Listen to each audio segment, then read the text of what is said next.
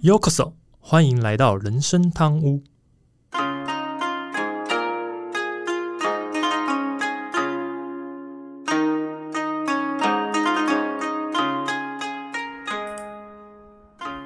话说今天录音的时候，应呃是九月二号。嗯哼，其实这两天情绪是比较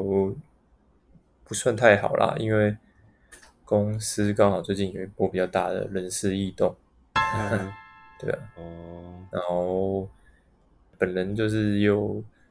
侥幸逃过一劫，对，但是毕竟是、只要是人员异动都是比较不好受了，所以而且再加上还是有一些呃可能职位上或是一些工作上的安排重新安排，所以哇，真的真的很忙。啊哈，对啊，尤其是可以说是在呃前两天一大早突如其来收到要做变动这件事情，然后当天就完成了。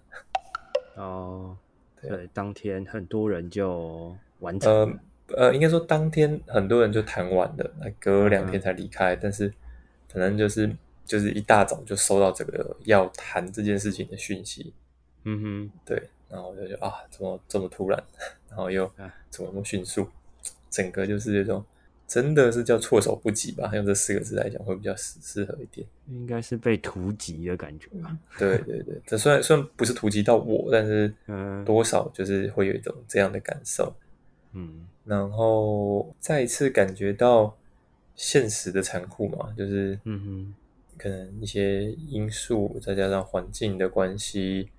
站在管理者、站在经营者角度可以理解这个决定，但是站在社畜的角度就会觉得说啊，公司怎么这样执行这件事情，就是嗯会有不同的一个角度在看这件事情。嗯对啊，但是无论如何，事情发生了就是发生了啊，还是得继续走下去，然后该做的事情还是不改变，不会改变，所以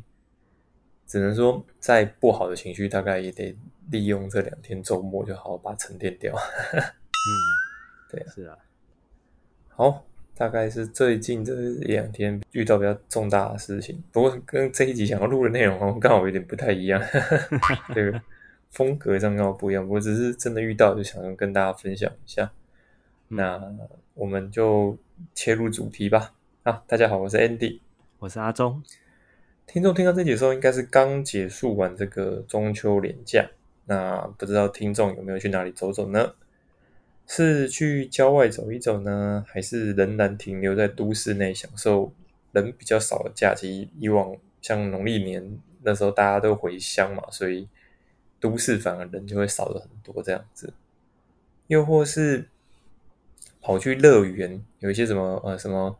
游乐园之类的，去人挤人，感受热闹的气氛呢？嗯这让我想起在八月中的时候，我带着孩子跟跟泰座，还有啊阿忠的女儿，也是我自己的干女儿，一起前往这个位在士林的儿童新乐园。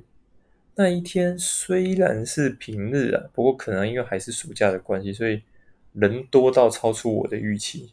之前那个暑假啊，那、再加上前阵子啊，防疫的规定松绑嘛，大家就拼命的报复性出游啊，嗯哼，那个出游的人潮真的有点可怕、啊。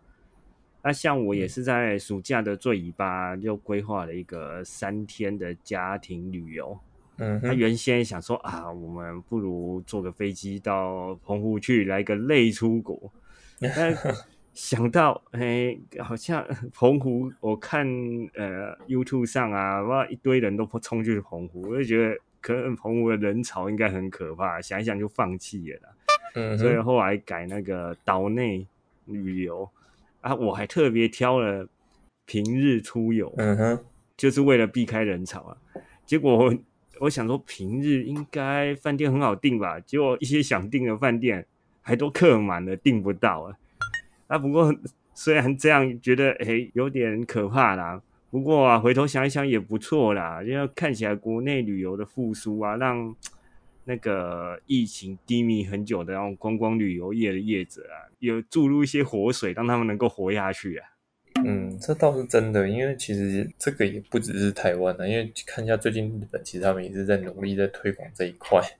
所以我觉得呃，疫情也不是退烧了，应该说反而就是大家现在把它共存的情况下，其实不少国家现在的确都在选择开始开放这些比较宽松的一个状况，然后让大家开始出、往外走，也是希望可以拯救一下观光业，对啊。是的，当然，我那天有看到一个讯息是说，日本为什么现在它呃针对观光客它不敢全面开放，主要是因为其实之前疫情的关系，有不少饭店，或是你说餐厅也好，可能因为疫情的关系，所以都做了一些人事缩减，哎，反而又有点像是回到刚前面一开始讲的一个事情，呼应一下，这真真那段时间真的蛮多都人事缩减。所以现在开始想要开放共存这件事情的时候，反而这些饭店也好，这些餐厅也好，不敢立刻的去接太多的客人。嗯，因为第一可能人手不足，那就算立刻找到新人好了，可能训练不足的情况下，其实也会影响到待客。对于国外来的客人，可能他们也会变成说啊，招待不周，或是产生比较失礼的一个内容。所以。呃，如同阿忠刚讲，其实现在台湾本身，我觉得国内本身是当然，呃，开始也有陆续在复苏。不过，什么时候可以开放海外旅客来？我觉得也要借鉴一下日本这个想法，就是就算要开放，是不是也要等我们的这些旅游业，不管是旅行团、导游也好，或是餐厅、饭店，等他们准备好再做，不然到时候服务太差，其实反而会让。好不容易想来台湾的观光客吓到又离开了，这是比较不 OK 的一个状况。对啊，不过这不是今天的主题，所以 回到重点。其实说到儿童乐园，想必如果听众是住在台北的听众，应该都有去过啦。而且无论是在你孩童时期，或者你长大后，应该都有很高的几率去过儿童乐园。就算是呃非台北的听众。应该有听过或去过这个非常有名的乐园，所以我们今天就来聊聊儿童乐园到底是怎么样如此屹立不摇，成为台湾民众回忆里或讨论里几乎可以成为游乐园的指标或是代表。哦，我记得我小时候对儿童乐园的定义啊，就是那种只要有游乐设施的，我全部都叫儿童乐园。嗯，那后来才知道啊，原来台北人的定义是不太一样的。他们讲儿童乐园，就只专指圆山那个儿童娱乐中心，嗯哼的那一座。记得我自己从小学之后好像就没有去过了。那我最后一次是带着我女儿去玩，当时还开着，我印象中游乐设施都要去买那个票，那个像彩票还是什么，反正要买票，一张二十块啊，你拿一张就可以做一种。呃，游乐设施那时候我觉得很便宜，而且相当适合遛小孩啊。现在回想起来啊，觉得哎，庆幸刚还好在关闭之前还有去过一次啊，能够留下一个台北人的回忆，还有一些照片这样。嗯哼，其实呃，儿童乐园如果你要追溯历史的话，呃，刚刚阿忠也讲圆山嘛。就是其实他在日治的时代就已经有这个儿童乐园，只是当时是叫圆山游园地。那呃，它在哪里呢？在圆山动物园的北侧。所以可能大家想说，哎，动物园，动物园不是在木栅吗？哎，对，如果你不知道的话，其实以前动物园最早期还是在圆山的。然后这个圆山游园地就在它的北侧，基隆河以南。跟圆山动物园相邻，而且是共售门票的一个游乐园。那由当时这个台北市的这个实业家中石喜次郎捐款五万元，要开发这个地地方，再加上台北市役所拨付经费合计六万八千余元，规划圆山公园及动物园的一部分，以及基隆河畔纳入的这个圆山游园地范围。于当年的十月开始动工，然后在一九三八年的七月二十一日开始营运，面积大概是六千平左右，然后后来慢慢的倍增到一万四千八百平，是这个风景优美的近代式的一个游乐园，然后适合大人跟小孩都可以去休憩在游玩。嗯，讲到呃，刚才提到圆山动物园嘛，我相信这又是一个断代的一个名词啊，有听过的都是老人啊。对啊，其实刚才讲呃，圆山有游园地嘛，那时候在台北建造乐园。其实当时在日治时期啊，就在一九三零年左右的时候，台湾其实兴起一股就是到处建儿童乐园的风潮啊。其实第一座儿童乐园并不是在台北啊，因为那时候第一座儿童乐园其实它是建在高雄的西子湾儿童乐园，它在一九三零年的六月就建好。那之后啊，大家就开始各县市纷纷都在建造属于自己的乐园，而圆山游园地啊。它是唯一一个有动物园在旁边的一个游乐园，呃，相较如果要用现在比的话，大概就是六福村的那种感觉吧。那时候啊，他们有引进那种机械式的游乐设施，啊，可以说是全台湾的那个现代游乐园的先驱。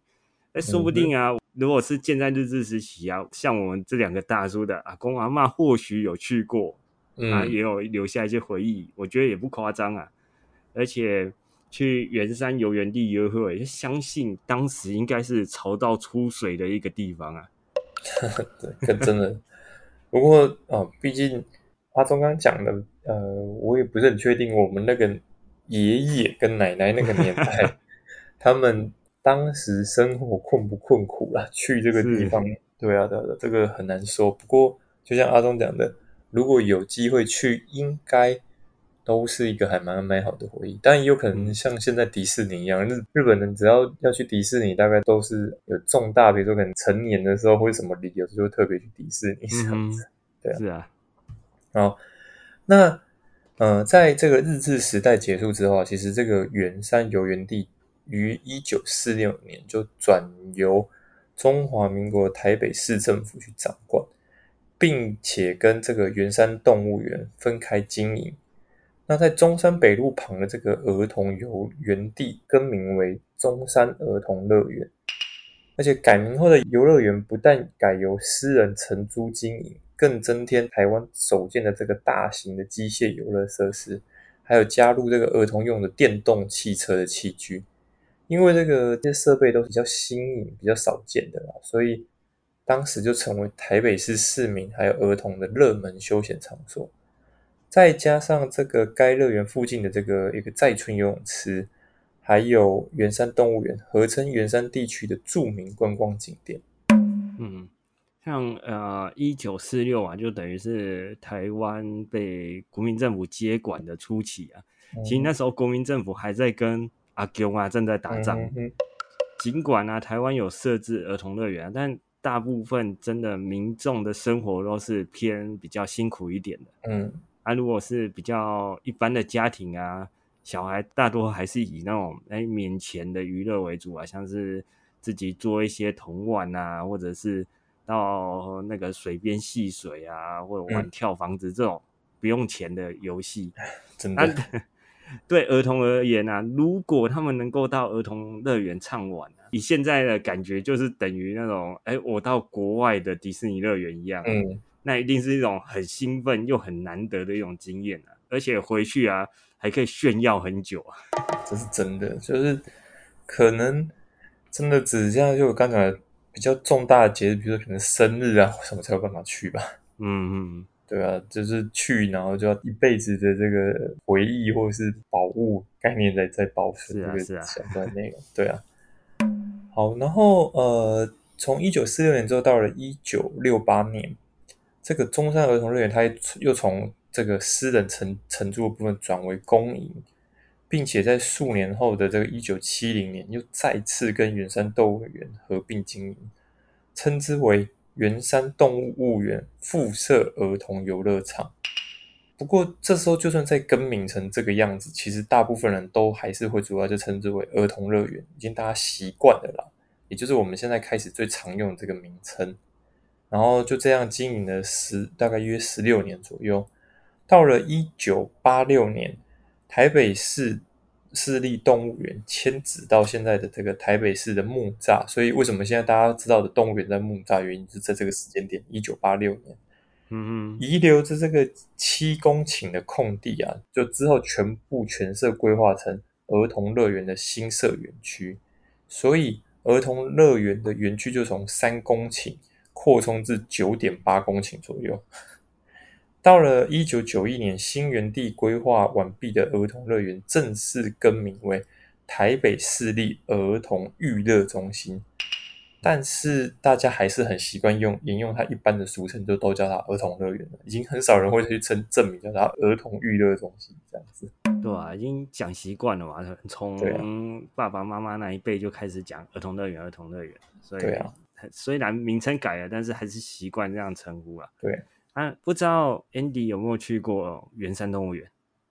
我真的没印象哎。对啊，对啊，我也没有印象。我我好像记得我看我小时候的照片，有看到去动物园的照片，我猜应该是圆山动物园，但我嗯真的也没有什么印象。对啊，我唯一有印象的是当时要从圆山要搬迁到呃木栅的时候啊，那时候嗯新闻一直在报啊，什么林旺爷爷，嗯哼哼，就是那只大象林旺爷爷要搬迁的消息。都不知道多少听众知道林旺的孩子，这是真这的，有有听过这个名词？哎，这个名字的应该也是老人。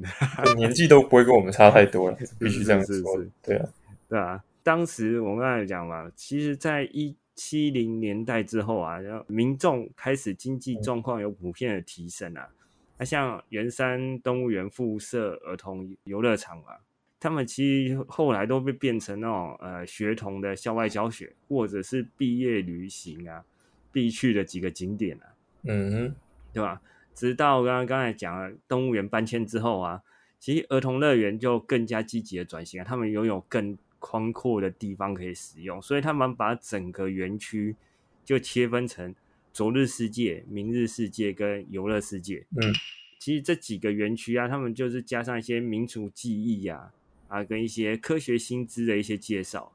除了我们就是原本的游乐世界里面的游乐设施之外，其实它还兼具了文艺跟科学有那种寓教于乐的功能、他们就希望能够重新吸引大批的民众再去前往参观跟游乐，这样。嗯，是真的，因为儿童乐园在我的印象中，其实是一个也算是有一直在不停改版的 感觉啦。是啊，对，它一直就是做一些调整。那这些调整其实真的都是让大家有一去再去的理由，所以嗯这些改版其实对大家都是一个比较好的一个内容，这样子。嗯哼，然后呃，从一九九一年之后到了二零零六年，当时的这个台北市的市长他宣布说，台北市政府将要将邻近的这个圆山公园与台北市立美术馆旁边的空地作为儿童乐园的扩建地点，而且他他们打算重塑台北儿童的新乐园。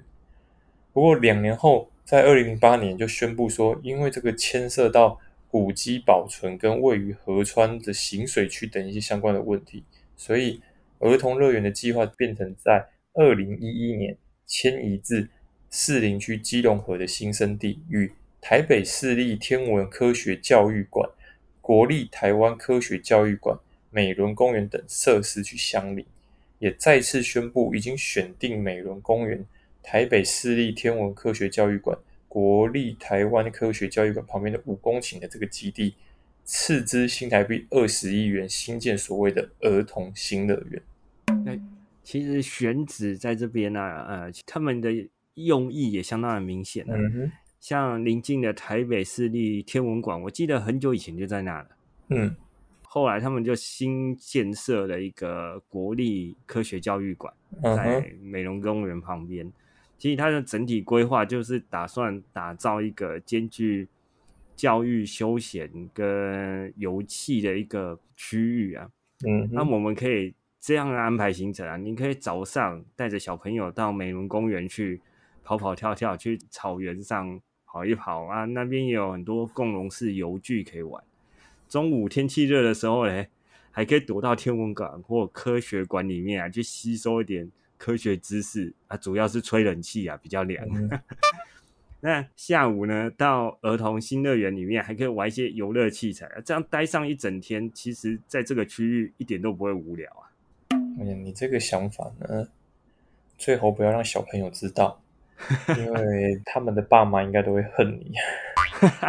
一整天这样排是要累死谁？对啊，开销就算了，这真是光这样子体力都不知道够不够用，啊就放风啊，小朋友体力无限，真的。小朋友丢出去啊，你就坐在旁边哦，哦，开始纳凉。这一天要跑那么多地点，真的是哦，到底要整谁？对，好，然后到了二零零九年的四月十九日，其实台北市政府为了配合台北这个花博的展馆工程，所以当时就公告本日为儿童乐园的熄灯日。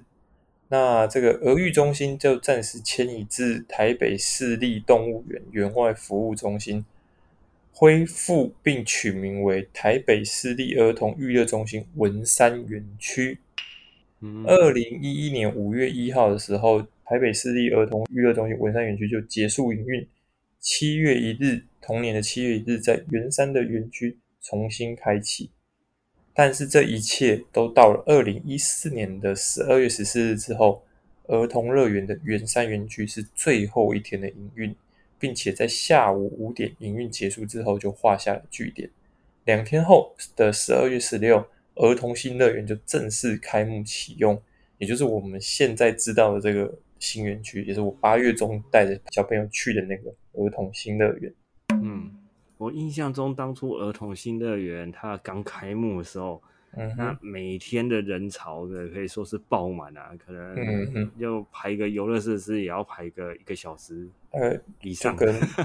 跟我们讲那个排那个珍珠奶茶人潮差不多概念。对 对对，但也很可怕。我还记得那时候新闻连续报了好几天这样。对啊，大家不知道为什么都要抢第一天去，然后好像要留念什么之类的感觉，这样。是啊，当然新乐园开幕了嘛，但后来旧的儿童乐园呐、其实它封闭了之后，也不是把里面的东西全部拆掉，它其实就是后来整理过后，它现在又重新开幕了，就变成一个，它现在叫做圆山自然景观公园。嗯哼，原先的游乐设施，它只保留了一个摩天轮跟旋转木马，不过那现在已经都是不能动了，它把它当成装置艺术品。嗯就让大家能够怀念一下那个以前圆山游乐园的样貌。是，昨日世界的那个，它那边里面有一个仿古的中国闽式建筑群啊，它依然又可以参观。嗯哼，到前阵子好像明日世界的部分，它还没有整理完，所以到目前还没有开放。这整个园区呢，其实大部分也都是呃绿色的草坪啊，也有很多高大的树木。它在统合旁边的圆山遗址，所以组成了一个景观公园啊。其实它那边还蛮适合踏青的，你可以慢慢的往上走，它上面还有一个观景台，可以眺望那个圆山站跟旁边周边的一些风景。我觉得是一个台北市民不太想去跟人家人挤人啊，又想一个悠闲踏青爬山的一个好地方啊。哦，阿忠之前这样讲，我比较好奇是阿忠有去过吗？那、没有，你看，公家追，这个人就看人家介绍嘛，就觉得哎、诶好像还不错哎、讲了这么多，还没去过，还对不对？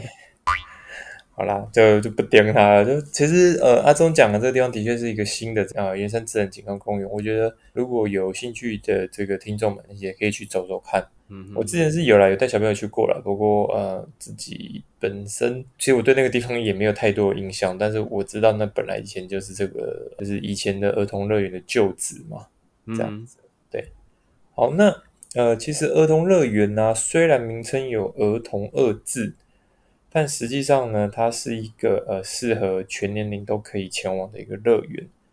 除了身高的限制以外，还有身体状况要特别注意，因为里面也不乏有一些呃有点刺激的游乐器材。那所以呃，听众也不要认为说，哎，儿童乐园的游乐设施都只是给小朋友玩的哦。这个如果是这样想，你可能真的会得到震撼教育。我觉得，对，里面有些东西是真的还蛮刺激的，蛮好玩的。那上一次呃，我八月中去的时候，其实我们去的时候有买所谓的一日票。那阿忠刚前面提到说，其实现在儿童乐园也是新的儿童乐园也是一样，就是每一个设施如果你要玩的话，其实每一个设施的收费而且每一次都要收费这样子。嗯那对应来看的话，假设你要玩同一个设施玩很多次，你就可能同一笔费用要付比较多次一点。所以我们后来就买了所谓的一日票，因为这个一日票就是在里面大多数的一些设施都是可以无限畅玩的。那里面看得出来，里面有一些可能是呃外包给其他的厂商的这个部分，它可能它这个一日票就不能使用。所以目前儿童新乐园里面有分为一日票可以使用的设施跟一日票以外的设施。那嗯一日票可以使用设施其实大概就有十几种，所以呃也很够了啦。假设你只玩这些也很够，但如如果有一些吸引你想注意的这个设施的话，你其实也可以去体验。那哦，因为我们那次买一日票，所以呃，我我儿子不知道为什么情有独钟的这个碰碰车，所以他一口气就玩了四次碰碰车，我就觉得哇，哦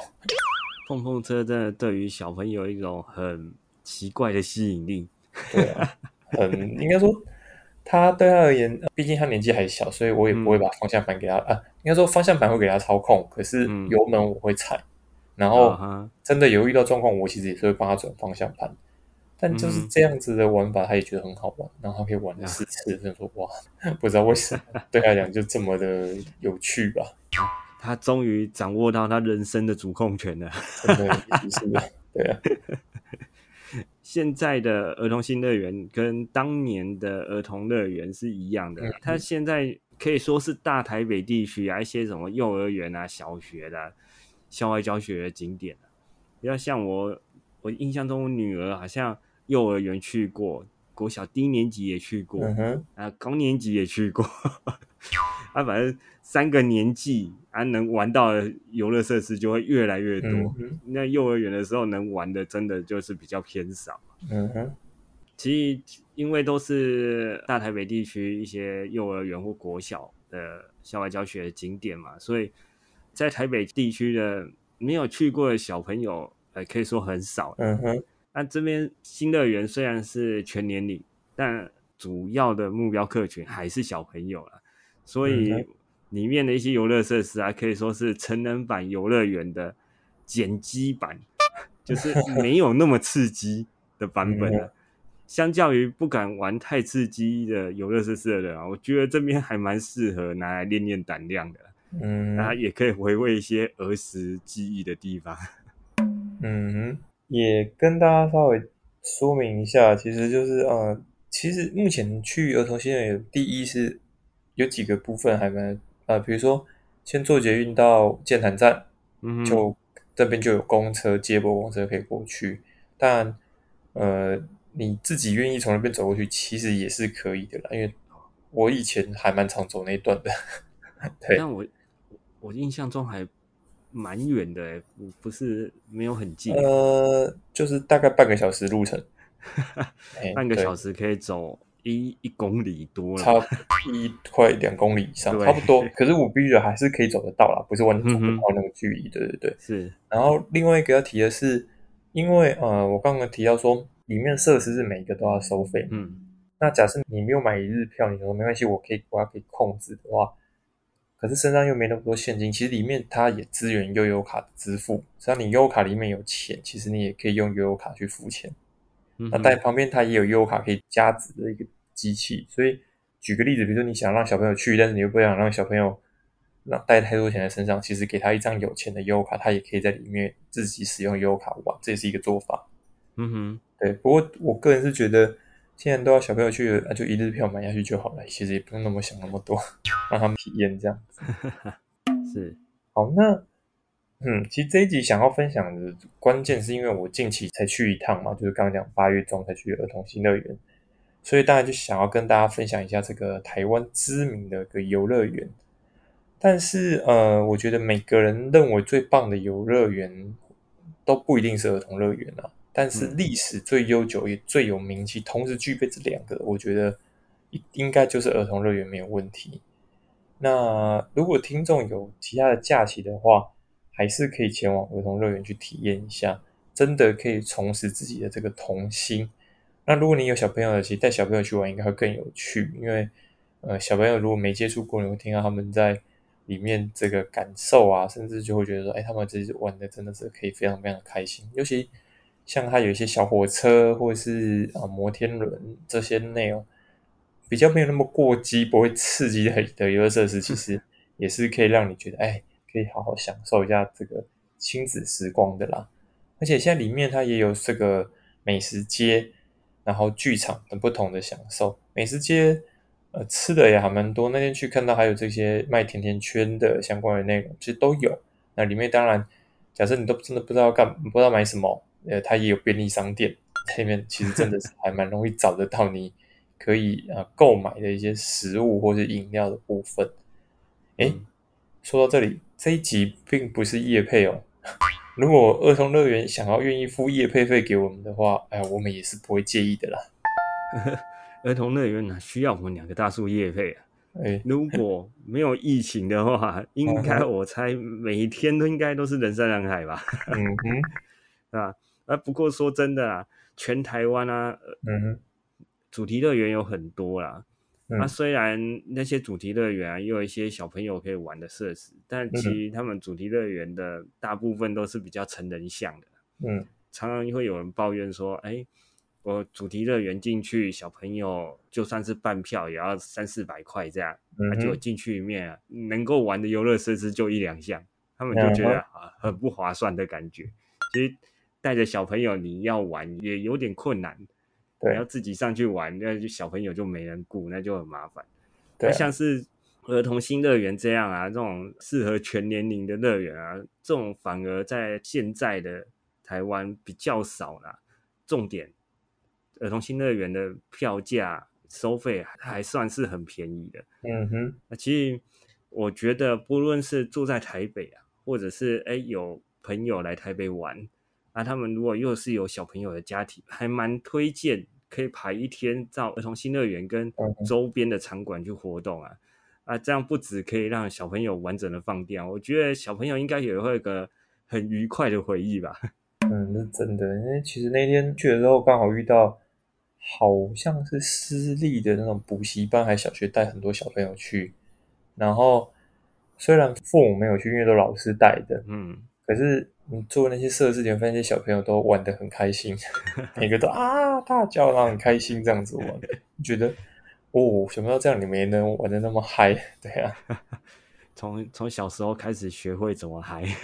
真的。然后我自己是觉得，呃，真的是一个回忆啦。然后甚至。我印象最深刻是，其实我们要准备离开园区，因为我们从早上，然后他说九点多就进去，然后离开都六点多。哇真的说真的，换算一下，诶，应该说比上班时间还长吧？是啊，对啊。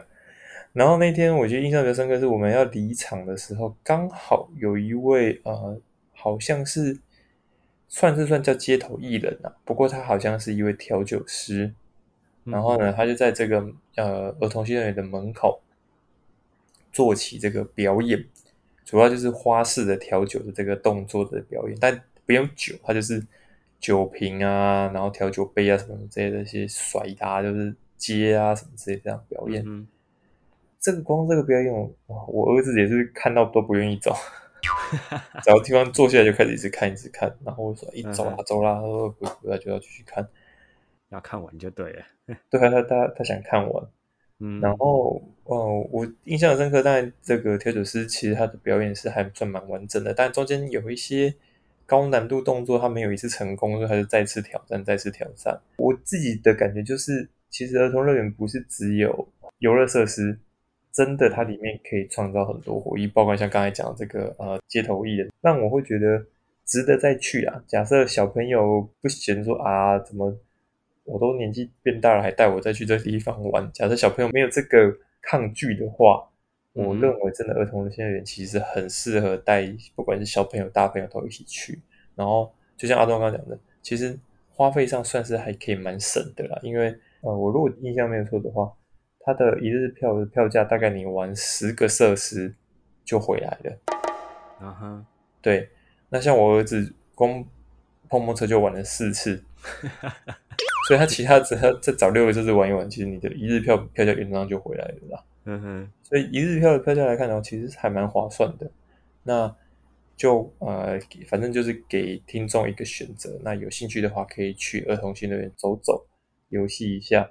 甚至呃，真的是多照下照片，然后多留下一些回忆。毕竟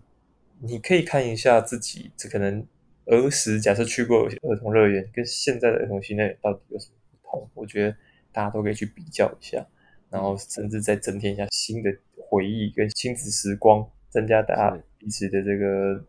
相处的一个时间，我觉得都还蛮不错的啦。嗯，